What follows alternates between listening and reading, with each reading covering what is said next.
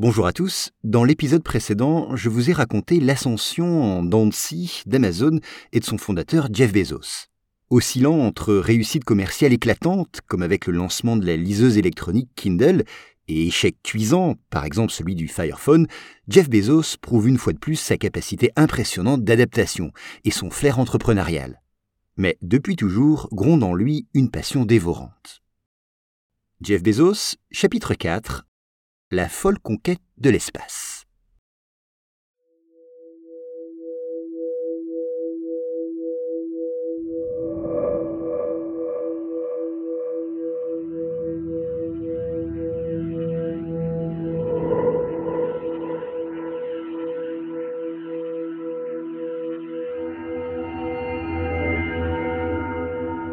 C'est en 1999, alors qu'Amazon existe depuis 5 ans, mais ne réalise toujours pas de bénéfices, que le destin spatial va toquer la porte de Jeff Bezos.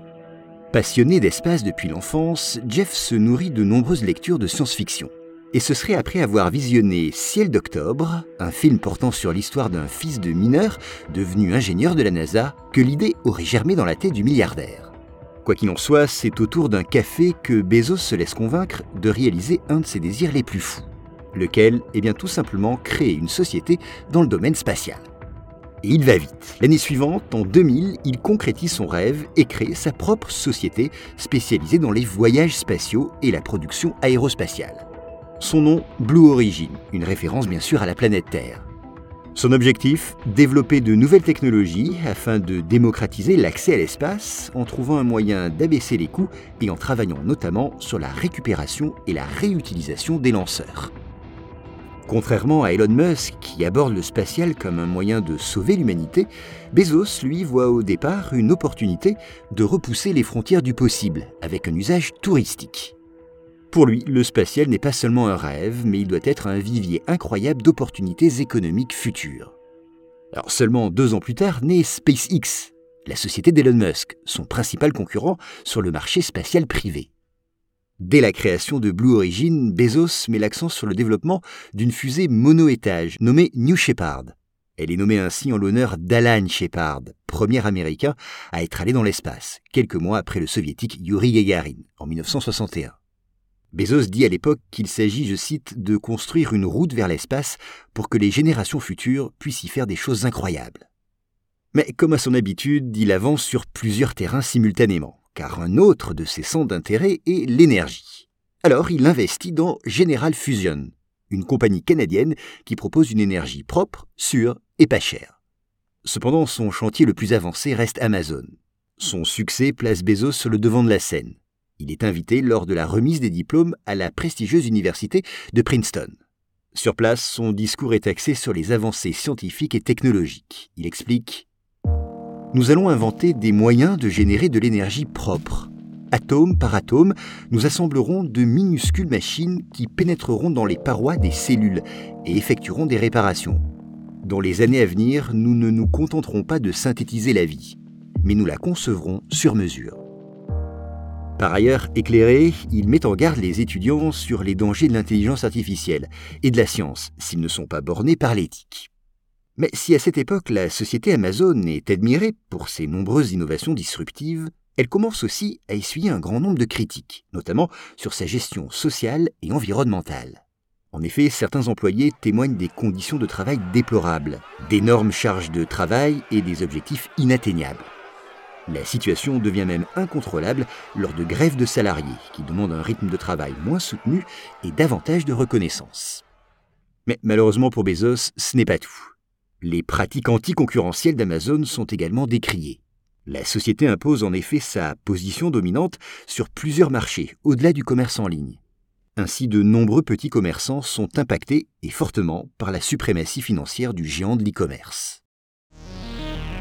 Début 2010, Blue Origin participe au programme Commercial Crew Development de la NASA, un programme destiné à développer le système de transport spatial des équipages de la Station spatiale internationale.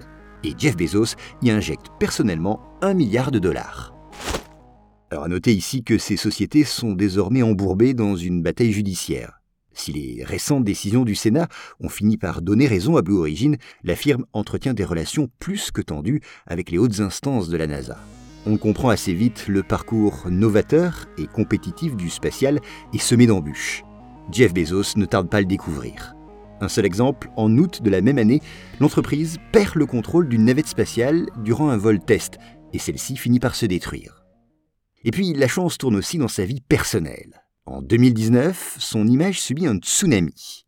Pourquoi? Eh bien car des informations confidentielles sont publiées dans les médias avec une hypothétique liaison extra-conjugale de Jeff avec la présentatrice Lorraine Sanchez. Et ce qui devait arriver arriva, le couple Bezos, dont les 25 années de vie commune semblaient un gage de solidité, vole en éclats. S'ensuit alors l'un des divorces les plus médiatisés et coûteux du monde, avec un accord à hauteur de 38 milliards de dollars. Son ex-femme, désormais, Mackenzie, conserve 4% de l'ensemble des actions d'Amazon, ce qui fait d'elle tout simplement la 22e fortune mondiale et la troisième femme la plus riche du monde. Pas moins de deux ans plus tard, deuxième séisme dans la vie tumultueuse de Jeff Bezos. Cette fois sur le plan professionnel. Il décide en effet de renoncer à la direction générale d'Amazon, et ce, au profit d'Andy Jassy. Alors attention, Bezos reste néanmoins le président exécutif du conseil d'administration. Mais bien sûr, c'est l'ébahissement général. Tout le monde se demande pourquoi cet entrepreneur de génie quitte la société qu'il a fondée, alors même que l'entreprise est plus florissante que jamais. Car oui, sortie plus que renforcée du Covid, elle a profité de la crise sanitaire pour développer son activité et se rendre indispensable quotidiennement auprès de ses utilisateurs. D'autant que les critiques deviennent de plus en plus nombreuses. Elle dénonce régulièrement au sein de l'entreprise l'obsession de l'efficacité, au risque de traiter les salariés comme des machines. D'ailleurs, conscient de ses défaillances, Jeff Bezos a reconnu dans sa dernière lettre annuelle aux actionnaires, en avril, que le groupe devait faire mieux pour ses salariés. Et il a promis, je cite, qu'Amazon deviendrait le meilleur employeur sur Terre. Mais revenons, si vous le voulez bien, au pourquoi de cette sortie. Bezos lui-même explique qu'il souhaite se consacrer à des causes philanthropiques, autour notamment du changement climatique, mais aussi développer le Washington Post. La liberté de la presse est un droit fondamental, sans cesse remis en cause par des lobbies, l'État et les grandes entreprises. Alors tout cela est certes vrai, mais il est peut-être permis de penser que cet étonnant choix repose aussi sur un autre facteur, et non des moindres. Car oui, le lundi 5 juillet 2021, Bezos nous éclaire un peu plus, même si cela est à demi-mot, sur les raisons de sa décision. Il dit Le jour où je regarderai en arrière, dans ma vie, je veux avoir minimisé le nombre de mes regrets. Je ne veux pas regretter quand j'aurai 80 ans de ne pas avoir essayé. On comprend, il désire ici ne pas regretter de ne pas s'être lancé à corps perdu dans l'aventure spatiale. Pour conquérir l'espace, il considère que sa présence à plein temps est plus que nécessaire, puisque la concurrence fait rage avec les sociétés privées des milliardaires Elon Musk et Richard Branson, respectivement SpaceX et Virgin Galactic. Et puis Bezos est en concurrence directe avec Elon Musk et SpaceX vis-à-vis -vis de la NASA. Pourquoi? Eh bien pour faire partie du programme Artemis de l'Agence spatiale américaine. De quoi s'agit-il? Eh bien d'un projet de taille qui prévoit ni plus ni moins que de renvoyer des hommes sur la Lune. Malheureusement pour Jeff, avec un projet pourtant à 2 milliards, Blue Moon échoue. Oui, les hautes instances de la NASA ont finalement préféré Starship de SpaceX. Alors Jeff Bezos fit appel de cette décision et a même gagné en justice. Malheureusement, je vous l'ai dit un peu plus tôt, à la suite de cet épisode, la firme entretient des relations plus que tendues avec les hautes instances de la NASA. C'est donc dans ce cadre que Bezos lui-même décide de se démarquer en annonçant son propre départ, ainsi que celui de son frère Mark, à bord de la fusée New Shepard de Blue Origin. C'est simple, jamais dans l'histoire spatiale privée n'est parti le fondateur d'une société pour un vol d'essai. À noter que l'équipage est également constitué de deux astronautes de 18 et 82 ans, qui deviennent respectivement le plus jeune et le plus âgé astronaute de l'histoire. Une fois de plus, Jeff Bezos ne fait rien comme les autres. Il entre par la grande porte dans l'histoire et écrit la sienne de façon étonnante. Alors en revenant sur son parcours, force est de constater que rien n'a été linéaire, de son enfance particulière et pourtant si prometteuse, à sa fulgurante ascension professionnelle et entrepreneuriale, en passant par sa vie maritale. Ce que le public retiendra, c'est certainement son instinct, celui qui lui a permis de pressentir des investissements et des innovations valorisées sur le long terme. Illustration parfaite du mythe du self-made man, il représente à lui tout seul le rêve américain. Mais Blue Origin réussira-t-elle à concurrencer SpaceX, malgré son retard évident en termes d'avancée technologique et de popularité auprès du grand public? Jeff Bezos trouvera-t-il un nouveau challenge, attisant son insatiable curiosité? Enfin, sans un génie précurseur à sa tête, Amazon réussira-t-il à conserver sa position de leader sur le marché du web et à générer des recettes toujours aussi importantes? Vous le voyez, les questions sont nombreuses et les années qui viennent risquent d'être passionnantes.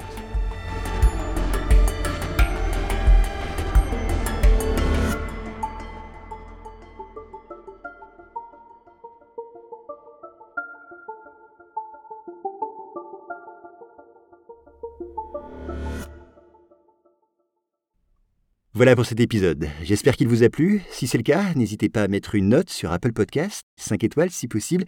Et puis aussi, c'est très important, à vous abonner pour être certain de ne rater aucun nouvel épisode. Merci et à très vite.